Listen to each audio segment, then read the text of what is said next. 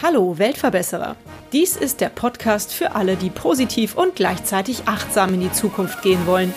Ein Podcast über Nachhaltigkeit, soziale Projekte und Innovation. Liebe Weltverbesserer, zum Jahresende möchte ich euch danken, dass ihr euch für meinen Podcast interessiert und damit auch dafür, die Welt zu verbessern. Ich bin davon überzeugt, dass jeder von uns das in seinem Rahmen tun kann. Und ich möchte euch ermuntern, euch weiter für das Thema zu interessieren. Ich freue mich, wenn ihr dem Weltverbesserer Podcast auch 2020 die Treue haltet. Seit dem Start im August steigen meine Abonnentenzahlen jede Woche. Das ist ein schönes, bestätigendes Gefühl. Tausend Dank und teilt den Podcast gerne unter euren Freunden und Bekannten. Wenn ihr Feedback oder Themenvorschläge habt, wenn ihr Fragen habt oder einen Weltverbesserer kennt, den ich unbedingt mal interviewen sollte, meldet euch gerne bei mir. Die E-Mail-Adresse findet ihr in den Show Notes und den Weltverbesserer unter Weltverbesserer Podcast auch auf Facebook. Heute werfen wir einen Blick zurück auf die tollen Interviews der vergangenen Monate. Insgesamt 18 Interviews habe ich geführt und 473 Minuten Podcast produziert. Los ging es mit Marc von den Segelrebellen. Mit ihm ging es auch um die Wichtigkeit der Erfüllung von Träumen. Auch wenn man dem Tod vielleicht noch nicht so nahe war wie Mark.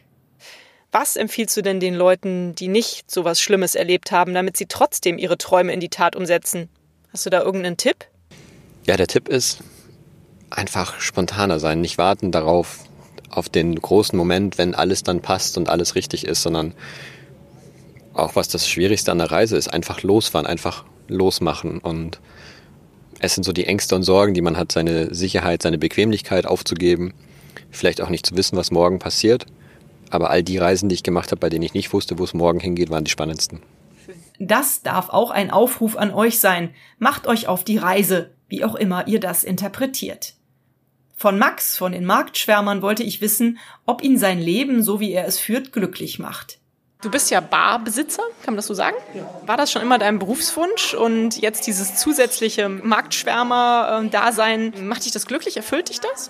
Schöne Frage. Ähm, ich habe immer vorgehabt, einen Café aufzumachen.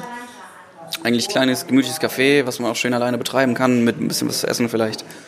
Dann ist es irgendwie so eine Mischung geworden und ähm, tendiert eher zur Bar, Bistro mittlerweile. Marktschwärmer wollte ich tatsächlich auch schon will ich auch schon lange machen. Ich habe mir ganz viel angeguckt in Köln. Mit ganz vielen Gastronomen, Bürgerhäusern und so weiter gesprochen, denen das erklärt. Die hatten alle Bedenken.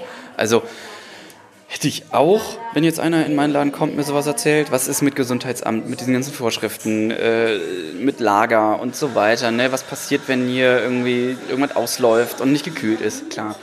Und ja, dann hatte ich halt die Möglichkeit, was Eigenes zu machen, habe das genutzt und habe dann irgendwann gesagt, so jetzt mache ich halt Marktschwimmer in meinem eigenen Laden. Das macht dich glücklich? Auf jeden Fall, das ist eine schöne Sache. Ja. Vor allen Dingen schön ist einfach zu sehen, wie, wie den Leuten das Spaß macht. Ne? Also auf der einen Seite, weil die halt meine Gerichte essen, die ich halt guten Gewissens hier aus dem Umkreis einkaufe und, und koche. Und auf der anderen Seite, wie die halt dann, wenn sie abholen und mit dem Helmut, dem Gemüsebauer, quatschen und der halt noch irgendwie Rezeptideen mitgibt und sagt, wie das und das wächst, wie das und das angebaut ist und wo die Unterschiede irgendwie in den verschiedenen Kartoffelsorten liegen und so. Ne? Das ist irgendwie cool, wenn man das mitkriegt und ähm, da sowas mit auf den Weg geben kann. Das kann ich mir gut vorstellen, dass das ein gutes Gefühl gibt. Eva und Roland von der Radstation waren meine nächsten Interviewpartner. Auch Eva hatte etwas zur Sinnhaftigkeit im Leben zu sagen. Habt ihr vielleicht auch einen Tipp? Ich habe festgestellt, viele Leute trauen sich nicht, was anzupacken, soziale Projekte anzuschieben oder sich irgendwo sozial zu engagieren, weil sie denken, sie könnten alleine eh nichts bewegen, was ich total Quatsch finde. Was würdet ihr solchen Leuten sagen? Also letzten Endes habe ich zum Beispiel das Ehrenamt angefangen bei Invia. Mhm und kann einfach nur sagen, dass du wenn du irgendwo weiterhelfen kannst in einem Team, du definitiv viel erbringen kannst und viel auch machen kannst. Mhm. Und daher würde ich das auch immer raten, wenn man eben Zeit und Lust hat, sich äh, sozial zu engagieren. Man nimmt immer einen guten Nutzen auch raus. Man bekommt viel, man gibt aber auch viel. Joachim vom Rhein Cleanup habe ich die typische Frage gestellt, ob er sich als Weltverbesserer fühlt. Also mein Podcast ist ja der Weltverbesserer-Podcast, das weißt du ja. Du hast eben schon gesagt, äh, Weltverbesserer wollt ihr nicht sein. Ich weiß gar nicht, warum dieses Wort so ein unglaublich negatives Image hat. Ich finde ja schon, dass ihr die Welt dadurch ein wenig verbessert durch das, was ihr tut. Möchtest du dazu noch was sagen? Ich, ich, ich weiß nicht, ob ich es eben gesagt habe. Normalerweise sage ich, wir werden die Welt nicht retten an diesem Tag. Ja, also, dass wir sie schon ein bisschen besser machen wollen, ist schon auch klar. Ja? Wenn, wenn wir so in Richtung äh, Bewusstseinsveränderung arbeiten, dann äh, haben wir schon die Vorstellung, dass wir da auch was bewirken und was in die richtige Richtung bewirken. Wir denken ja auch darüber hinaus, äh, dass man eben äh, auch über das Thema Müllverhinderung äh, schon redet. Also wir, wir haben auch bei uns in, im, im, Team haben wir auch Leute, die sich sehr intensiv schon damit beschäftigen, zum Teil Schulungen machen. Also es geht eben darum, dass äh, man auch solche Unverpacktläden, die es also in Düsseldorf auch schon vier oder fünf gibt, äh, dass man die unterstützt und dass man in diese Richtung auch denkt. Und das muss jeder auch individuell für sich zu Hause überlegen, wie er da vorgeht. Und ich war jetzt zum Beispiel, meine, meine Tochter lebt in Paris mhm. und ich war jetzt baff erstaunt, dass eben auch äh, jüngere Leute sich da massiv Gedanken machen und äh, auch in dieser Konsequenz. Äh, also die kaufen äh, also in diesen Unverpacktläden, die es in Paris auch schon mehrere gibt, und haben ihren persönlichen Haushalt also ganz entsprechend danach ausgerichtet. Man kann ja, ich bin jetzt auch kein, ich sag mal, Sektierer, der sagt, ich muss jetzt mein, mein Leben völlig umstellen. Äh, aber man kann im Detail vieles machen und man kann das Schritt für Schritt machen, ohne dass man groß an Lebensqualität einbußt. Und äh, insofern, also Weltverbesserer, wenn sich in diese Richtung was tut, das fänden wir schon gut. Und da werden wir auch daran arbeiten, dass das also insgesamt dazu führt, dass unsere Aktionen, die und die begleitenden medialen Maßnahmen, dass die eben auch dazu führen, dass die Leute sich Gedanken machen. Mit der Kippenaktion waren wir in den Heute-Nachrichten. Also wenn man sowas dann erreicht, dann erreicht man eben auch Millionen von Leuten und dann macht der eine oder andere sich vielleicht doch Gedanken. Der Rhein-Cleanup tut ja viel mehr. Und gleichzeitig ist es natürlich auch schon ein Stück Weltverbesserung, wenn man Menschen anregt, sich Gedanken über die Umwelt und Müllvermeidung zu machen. Der Rhein Cleanup 2020 ist übrigens am 12. September. Sven von Slow Food war mein nächster Gast im Weltverbesserer Podcast. Was kannst du denn äh, als Tipp geben? Was kann jeder von uns tun, um etwas mehr essenstechnisch vielleicht in die richtige Richtung zu steuern? Oder stelle ich mal nochmal die provokante Frage, kaufst du noch bei einem Lebensmitteldiscounter ein? Also, wenn ich es irgendwie vermeiden kann, dann, dann überhaupt nicht. Jetzt bin ich natürlich jetzt hier als in der Kölner Südstadt wohnend, wie ich es ja manchmal so bezeichne, ein Paradies der Glückseligen. Es ist natürlich toll, dass ich also halt hier drei Minuten Fußweg von meiner Wohnung entfernt zweimal die Woche einen Biomarkt habe und äh, am noch ergänzend dazu auf dem Klotwigplatz ein Wochenmarkt, durchaus auch mit guten Anbietern dabei und ich also so dort meinen Lebensmittelbedarf ja, kann ich eigentlich sagen, zumindest 80, vielleicht eher auch zu 90 Prozent decken kann. Mal gibt es dann eben Sachen, wenn ich was Besonderes kochen möchte und dafür gewisse Zutaten brauche, die eben halt der, die Biomärkte nicht anbieten, dann muss ich dann schon mal in den, in den Supermarkt, aber da gibt es ja durchaus auch die Bio-Anbieter zwischenzeitlich, die eben das dann soweit anbieten. Mhm. Also ein Discounter, wenn ich das das letzte Mal von innen gesehen habe, weiß ich, kann ich mich gar nicht so richtig dran erinnern, vielleicht mal um einen Freund zu begleiten, weil neugierig und spannend finde ich das eigentlich immer schon. Mhm. Also auch wie sich die, das in den Supermärkten natürlich auch das Angebot verändert, wie der, der Bioanteil immer größer wird. Das beobachte ich schon mit, mit Interesse. Mhm. Also ich finde, die Entscheidung, wie ich mich ernähre, ist ja, ist ja höchst persönlich. Also ja, die muss ja, muss ja jeder von uns selber treffen, ob ich vegetarisch oder vegan leben möchte. Oder ähm, das finde ich ist auch ähm, eine Entscheidung, die, die niemand anders zu kommentieren oder zu bewerten, zu kommentieren vielleicht, aber auf alle Fälle nicht zu bewerten hat. Mhm. Und ähm, was ich immer ähm, appellieren kann, ist eigentlich zu sagen, lieber Konsument, liebe Konsumentin, interessiere dich dafür. Mhm. Interessiere dich, was sind das für Lebensmittel? Mhm. Frage einfach nach, was ist das, was ist das Angebot hier? Ich brauche Kartoffeln, was ich, was ich toll finde, einfach, ich habe ein Rezept, da sind äh, Kartoffeln drin und ich kann, wenn ich natürlich in den, äh, in den Supermarkt gehe, da habe ich dann die Kartoffeln oftmals dann auch noch äh, eingepackt in einer Größe. Ähm, ich brauche nur, ne, für ein kleines Gericht brauche ich vielleicht nur 300, 400 Gramm. Ich muss aber einen großen Beutel kaufen im Supermarkt. Aber wenn ich also auf den Markt gehe oder zum Handel, geht ja auch beim Einzelhandel, dann kann ich genau die Menge kaufen, die ich benötige. Und vielleicht fragt mich auch noch also halt dann die Verkäufer, Verkäuferin, ja, was ist denn das für ein Gericht? Ist das eher, brauchst du eher die mehligen oder die festkochenden oder äh, ja, zu deinem, zu dem, was du da vor, äh, vorhast zu kochen, da kann ich dir doch diese Sorte hier ganz besonders empfehlen. Also ich finde immer so, ja, also ein Mensch, das, der in ein in Zellophan verpacktes Wurstbrot reinbeißt, der wird wohl kaum eine Wertschätzung empfinden. Also weder dem Lebensmittel, vielleicht auch weniger sich selbst gegenüber. Ne? Da ist so mein Appell einfach, äh, gute Lebensmittel zu schätzen und gute Nahrung auch nicht als selbstverständlich zu sehen, sondern äh, sich dafür zu interessieren. Und ich finde einfach dann, man wird belohnt mit Geruch, mit Geschmack und einem einfach glücklich machenden Sättigungserlebnis. Ich muss immer an den schönen Spruch, du bist, was du isst, denken. Wenn Kinder Krebs haben, ist das besonders schlimm. Die Deutsche Kinderkrebsstiftung in Bonn fördert die Forschung rund um Kinderkrebserkrankungen und hilft erkrankten Kindern sowie deren Familien. Ich durfte Geschäftsführer Jens interviewen. Kannst du mir sagen, was das schönste Erlebnis ist? Du hast eben schon über den Waldkindergarten, Wald in, in, äh, Waldpiratencamp in Heidelberg gesprochen. Hast du ein Erlebnis, wo du sagst, das ist das schönste Erlebnis der letzten zwölf Jahre, was du mit der Kinderkrebsstiftung so äh, verbindest oder erlebt hast? Das kann ich so, ein singuläres Ereignis ist das nicht, sondern es ist immer wieder zu erleben, wie wir Familien ja helfen können, wie wir Kindern helfen können, wie Kinder glücklich sind, wenn sie sich bei uns im Camp aufhalten, wie die Familien aufblühen, wenn sie bei uns in der Sylt-Klinik sind, aber auch wie wir Familien durch finanzielle Zuwendung, durch finanzielle Hilfe in einer solchen Situation unterstützen können und welche Dankbarkeit wir da erfahren. Das ist schon toll. Ja, hört sich toll an. Ivana und Bettina waren sehr mutig, als sie einen der ersten Unverpackt-Läden im Kölner Raum eröffneten. Ich wollte von Bettina wissen, ob ihre Aufgabe sie glücklich macht. Es ist ja eben schon mal ganz kurz erwähnt, dass du den Kundenkontakt sehr genießt. Aber macht dich denn das glücklich? Bist du froh, dass du diese Entscheidungen gefällt hast, den Laden aufzumachen? Auf jeden Fall. Ja? Ja.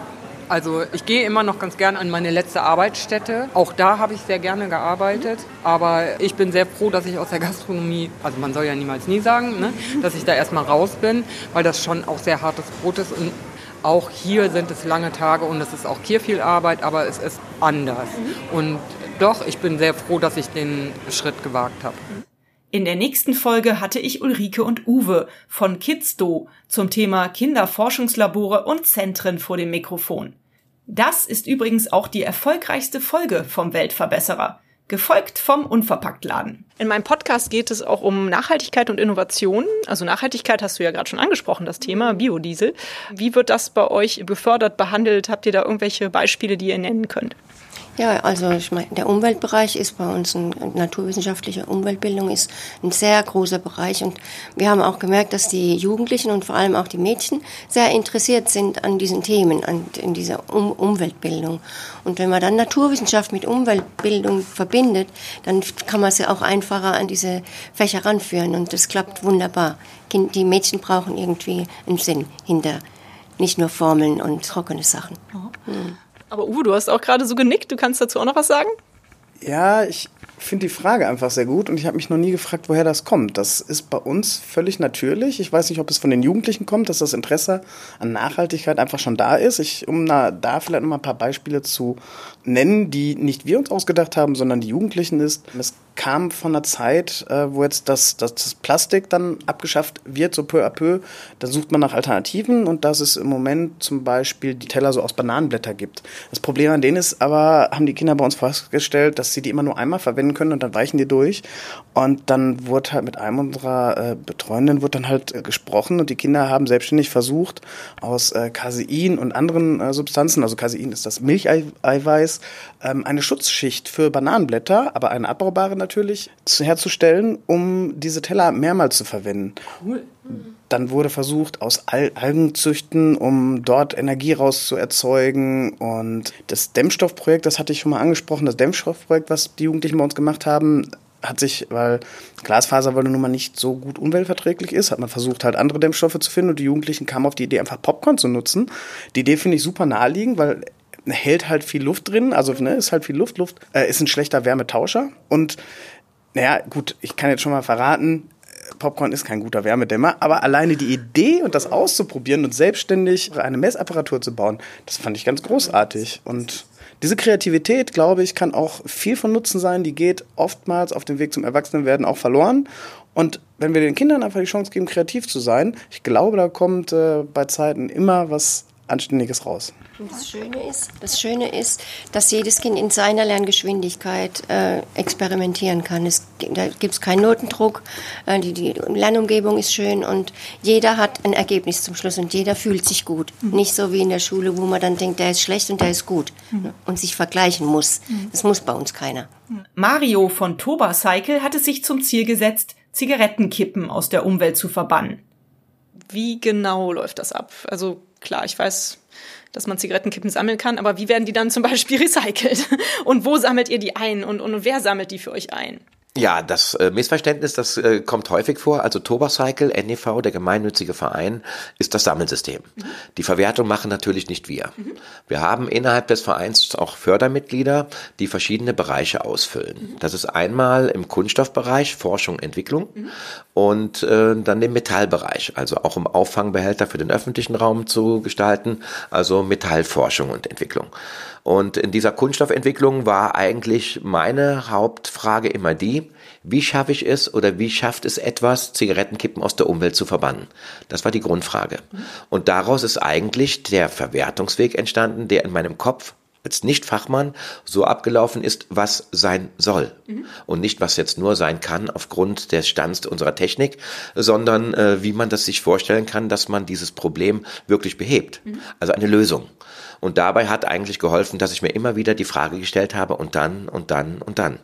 Und bin dann dazu gekommen, dass man die Giftstoffe innerhalb der Produkte verkapseln muss und dass diese Produkte für nichts anderes sein sollten als für Zigaretten selber. Also Auffangbehälter für giftige Zigarettenkippen und äh, das eben auch gekennzeichnet. Ruhig mit einem Giftzeichen auf den Behältern drauf, auf den Taschenaschenbecher, auf den Auffangbehältern die, äh, die Eimer und eben auch die größeren Tonnen, die alle im Spritzgussverfahren hergestellt werden können. Ich bin am Anfang auf viele geschlossene Ohren gestoßen, wie abenteuerlich und ähm, wie soll ich sagen, wie ähm, unmöglich diese Idee eigentlich ist. Dass man kann es nicht, das funktioniert gar nicht, äh, gerade in den Recyclingbranchen, wo ähm, Sortenreinheit eine große Rolle spielt, aber für mich das absolut unbefriedigend war und ich diese Idee eigentlich immer weiter verfolgt habe, mit immer mehr Wissen und auch mit immer mehr eigenem Geldeinsatz. Okay. Ja, das heißt, ich habe also die ersten zwei Jahre nichts anderes gemacht, ähm, außer mich dieser Idee irgendwie zu stellen und habe mir null Gedanken gemacht, äh, was Geld eigentlich für eine Rolle spielte, weil die spielt auch heute noch keine Rolle. Mhm. Deswegen ist auch die Gesellschaftsform des Vereins äh, gewählt worden von meiner Seite aus. Mhm. Und das bedeutet eine Gemeinnützigkeit für den Umweltschutz. Und das hat ähm, unheimlich viel gebracht, was Glaubwürdigkeit angeht, weil mit Zigarettenkippen kann man kein Geld verdienen. Und so kann man aber die Kosten auf viele Schultern verteilen, um dieses Problem zu lösen. Und ich kam der Antwort immer näher zu der Frage, wie schaffe ich es oder wie schafft es etwas? Und dieses Sammelsystem schafft es. Und die Verwertung, die hat sich einfach angeschlossen aufgrund der Fragestellungen der Raucher. Mhm. Wenn ich die Raucher gebeten habe, gib mir doch die Zigarette. Da ist die häufigste Frage die gewesen, ja, was wird denn da draus? Mich hat es am Anfang sehr aufgeregt, diese Frage, okay. weil ich werde gefragt, was aus dieser Zigarettenkippe wird, aber wenn er sie wegwirft auf den Boden, stellt sich kein Raucher die Frage, was dann aus dieser Kippe wird. Mhm. Und genau das habe ich mir aber dann auch gedreht, indem ich gesagt habe, diese Frage ist beim Raucher die erste Frage ins Bewusstsein. Ja, er macht sich ja ab dem Moment Gedanken. Und mhm. da habe ich diese Frage gefördert mhm. und habe mir gesagt, es muss etwas daraus werden, womit der Raucher dann auch was anfangen kann. Und so ist der Taschenaschenbecher daraus entstanden. Das heißt, fünf Prozent Zigarettenkippenanteil reichen vollkommen aus in einem Behälter, der ein Jahr Lebensdauer hat und den wir relativ häufig auch reproduzieren können. Wir müssen nur dafür sorgen, dass die Zigarettenkippe, die in diesen Behältern dann ist, die sind ja dann nicht in der Umwelt gelandet und nicht im Restmüll, zu uns kommen können. Und so wurde das Sammelsystem dann verfeinert über Annahmestellen, Sammelstellen und bestenfalls natürlich die Unternehmen, in denen die Raucher arbeiten. Im Kollektiv die Raucher zu erreichen, dass über den Mitarbeiterraucherplatz die Zigarettenkippen gesammelt werden können, mhm der Raucher seinen Rauchabfall von unterwegs über Taschenaschenbecher und von zu Hause aus dem Aschenbecherinhalt in luftdichten Behältern sammelt mhm. und mit auf die Arbeitsstelle nehmen kann. Weil dort sowieso gesammelt wird. Und dort werden dann die großen Behälter getauscht. Und diese Funktionalität dieses einfachen Sammelsystems hat sich jetzt schon bei über 200 Unternehmen durchgesetzt. Und wir haben ein Pfandsystem auf die Behälter und so finanziert sich unser Verein. Mhm weil Pfand ist nämlich auch spendbar. Und somit gibt es über die Gemeinnützigkeit auch eine Spendenbescheinigung und ist somit auch absetzbar fürs Unternehmen und so kostet es fast niemanden, an diesem einfachen Sammelsystem teilzunehmen. Push-Ups for Charity heißt das Projekt von Malte. Mittlerweile hat er eine halbe Million Liegestütze gemacht. Also Bergfest auf dem Weg zur Million gefeiert. Leider hat er noch keine halbe Million Euro gesammelt. Dabei war sein Ziel, dass er eine Million Menschen begeistern könne, einfach je einen Euro zu spenden. Habt ihr schon gespendet? Ähm, du hast eben gesagt, da gibt's eine Geschichte dazu, dass du die jungen Menschen erreichen möchtest. Wie ist denn die Geschichte? Erzähl mal. Also das Projekt heißt ja Push-Ups for Charity One Million Reasons. Das mhm. ist wirklich so. Also es ist entstanden aus ganz vielen kleinen Eindrücken, die ich, ich bin ein sehr neugieriger Mensch, ein sehr offener Mensch. Also ich setze mich auch manchmal auch in Veranstaltungen, wo ich überhaupt nichts vom Thema verstehe, einfach nur, weil ich mir denke, das macht mich, also es ist irgendwie, also A, ist es Neugier, B, lerne ich interessante Menschen kennen und C, hat es mich jedes Mal irgendwo ein kleines Stückchen weitergebracht. Und so kam es dann auch, dass ich vor einem Dreivierteljahr ungefähr mal bei einer NGO-Veranstaltung, Online-Marketing-Veranstaltung saß, wo ganz viele also ich glaube, da waren hier 100, 150 Leute aus dem NGO-Bereich, also aus den Non-Profit-Organisationen. Und äh, die hatten eine Online-Marketing-Tagung hier am Startplatz. Und äh, da gab es unterschiedliche Vorträge. Der Tenor war bei allen, dass sie ein ganz großes Thema haben, nämlich dass sie Spendenrückläufe haben, beziehungsweise dass sie auf ein Problem zusteuern, das so groß ist und sie noch nicht wissen, wie sie es beheben können, dass ich hellhörig geworden bin. Und zwar ist es so, dass wir haben aktuell in Deutschland ungefähr 5,4 Milliarden Spendenvolumen jedes Jahr. 5,4. 5,4 Milliarden. Das ist schon ganz ordentlich. Äh, die Herausforderung, die wir da, oder die die NGOs da jetzt haben, ist, dass diese 5,4 Milliarden ungefähr zu 70 Prozent von den Menschen gespendet werden, die in den nächsten 20 Jahren voraussichtlich tot sind. Das ist ungünstig, weil die Bevölkerungsgruppen, also bevölkerungsanteilmäßig, genauso groß sind wie Generation Y und Z. Die Bevölkerungsgruppe, also meine Generation und die Jüngeren, haben gerade mal einen Spendenanteil von 6% von diesen 5,4 Milliarden. Jetzt könnte man sagen, ja klar, die Jungen haben auch kein Geld sehe ich anders. Also jeder, der, klar, ne, das Grundschule und die Spenden ist logisch. Schüler bis zur Mittelstufe kann ich auch nachvollziehen. Ab der Oberstufe haben die Leute, also ich sag mal, Friday for Future ist eine ganz große Bewegung. Also die Leute haben die Awareness, das ist da und auch das Geld ist nicht das Thema. Wir reden nicht davon, dass die jetzt Hunderte von Euro jeden Monat beweisen, sondern einfach nur, dass sie sich generell mit der Thematik von NGOs, von Ehrenamt auseinandersetzen. Wenn man sich da dann da, dann da dazu noch anschaut, wie die Vereinsmitglieder also die Vereinsmitglieder zahlen und Entwicklung ist, kriegt man auch mit, dass die Leute immer weniger in Vereine gehen. Es gibt so ein Vereinssterben. Und ähm, das ist eine große Herausforderung für NGOs. Und die haben sich da halt überlegt, wie, was können sie machen? Und gleichzeitig, und das war sowas, wo ich nicht verstanden habe, saßen sie in diesem, da sitzen dann ganz viele Menschen in einem Raum und vorne wird eine Präsentation gehalten und dann entbrennt eine Debatte darüber, ob es sinnvoll ist, einen YouTube-Kanal zu machen. Also wo ich mir gedacht habe, ihr sprecht darüber, dass ihr ein großes Problem habt mit den Generationen, die sterben euch aus und ihr wollt die jungen Leute erreichen und dann diskutiert ihr ernsthaft darüber, ob es sinnvoll ist, einen YouTube-Kanal aufzumachen.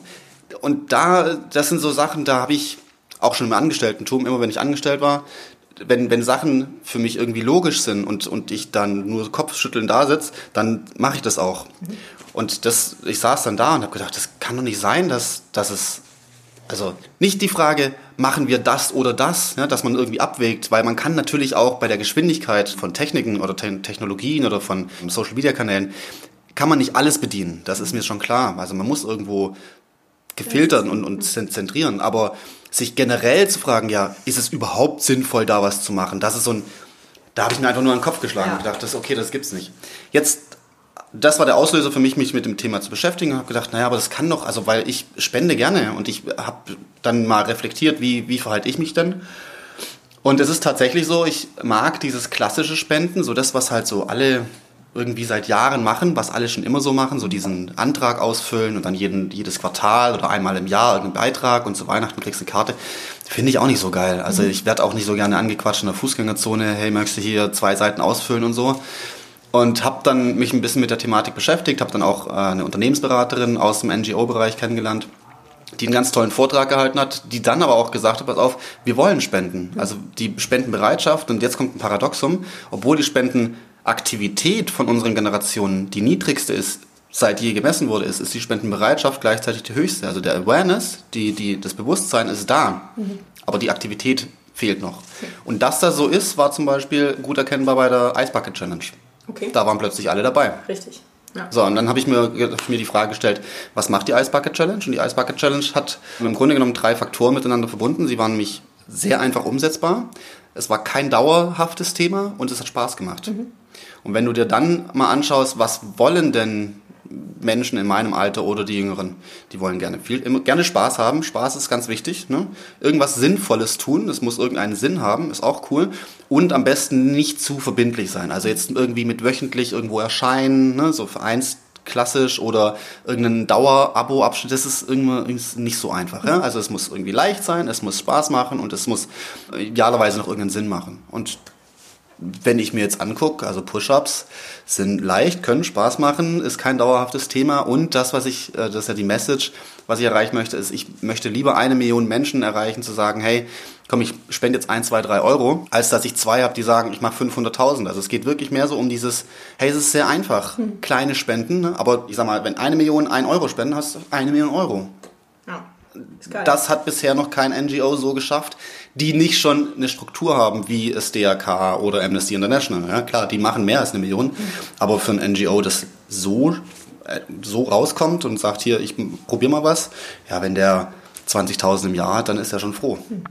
Also willst du auch grundsätzlich das Bewusstsein der Menschen für Spenden oder der jüngeren Generation für Spenden schärfen? Genau, also ja. gerne einfach so weiter. Ich glaube, dass da ein echt ein Thema auf uns zurollt. Also mhm. Also wenn man sich anguckt, 5,4 Milliarden und 70 Prozent davon sterben in den nächsten 20 Jahren aus, kombiniert mit allen anderen Herausforderungen, die auf uns zukommen. Also ich sag mal, ich mache jetzt hier kein großes Fass auf, aber nur den, nur die Alterspyramide, wenn man sich die mal anguckt. Ja?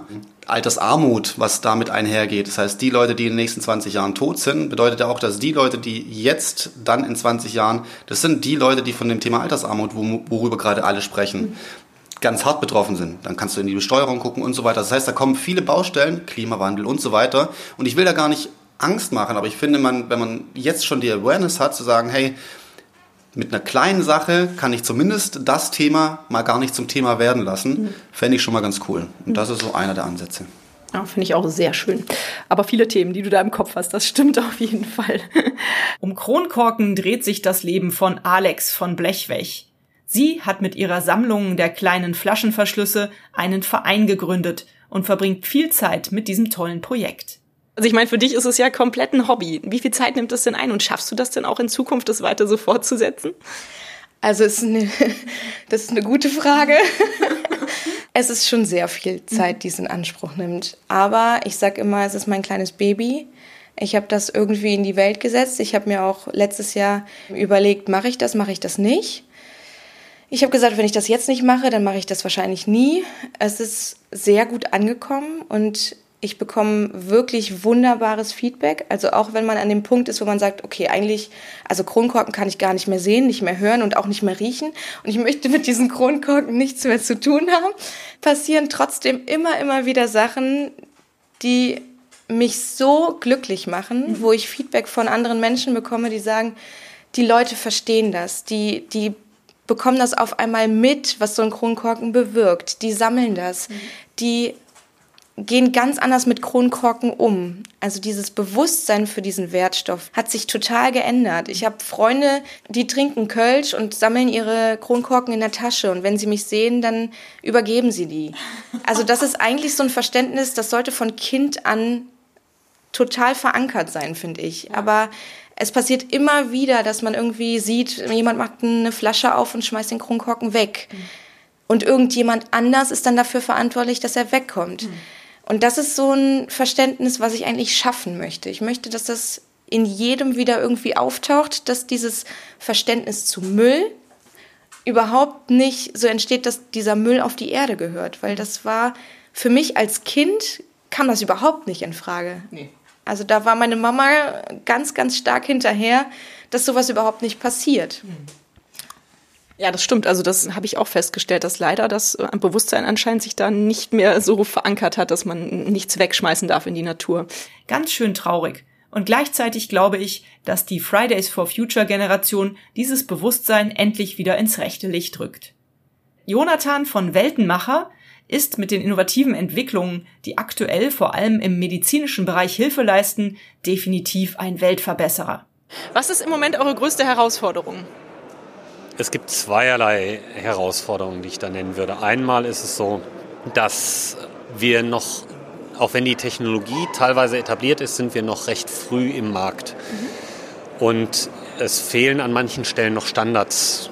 Ganz einfaches Beispiel, wir müssen erstmal verstehen, wie Lernen in dieser virtuellen Welt funktioniert.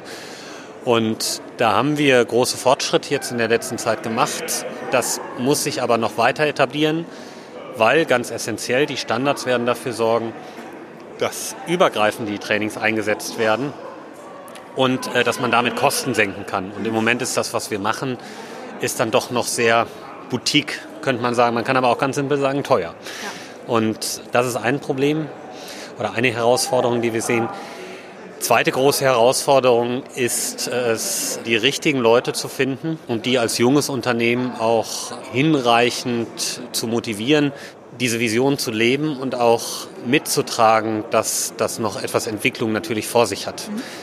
Und da muss man sich einfach jetzt als Start-up auch Gehör verschaffen, auch an den Universitäten dieses Landes, um schon ganz früh gutes Potenzial einfach zu sichten und dann an die Firma zu binden damit man gegen die Großen, die einfach natürlich mehr Sicherheit bieten, als wir das als Startup tun, damit man gegen die auch so ein Stück weit anstinken kann. So viel zunächst zum Jahresrückblick Weltverbesserer. Im zweiten Teil geht es weiter mit den 24 guten Taten. Und eine Straßenumfrage zum Thema Silvesterböller habe ich für euch auch noch gemacht. In den Show Notes habe ich euch nochmal die Links zu den einzelnen Akteuren und ihren Projekten zusammengefasst. Und hat es euch gefallen? Seid ihr inspiriert, berührt? Habt ihr eine Idee für eine neue Podcast-Folge oder Verbesserungsvorschlag für mich? Dann hinterlasst mir doch eine Bewertung oder einen Kommentar. Ich freue mich drauf. Ihr findet die Weltverbesserer jetzt regelmäßig hier an dieser Stelle. Abonniert den Podcast doch gerne. Bis bald, eure Birte.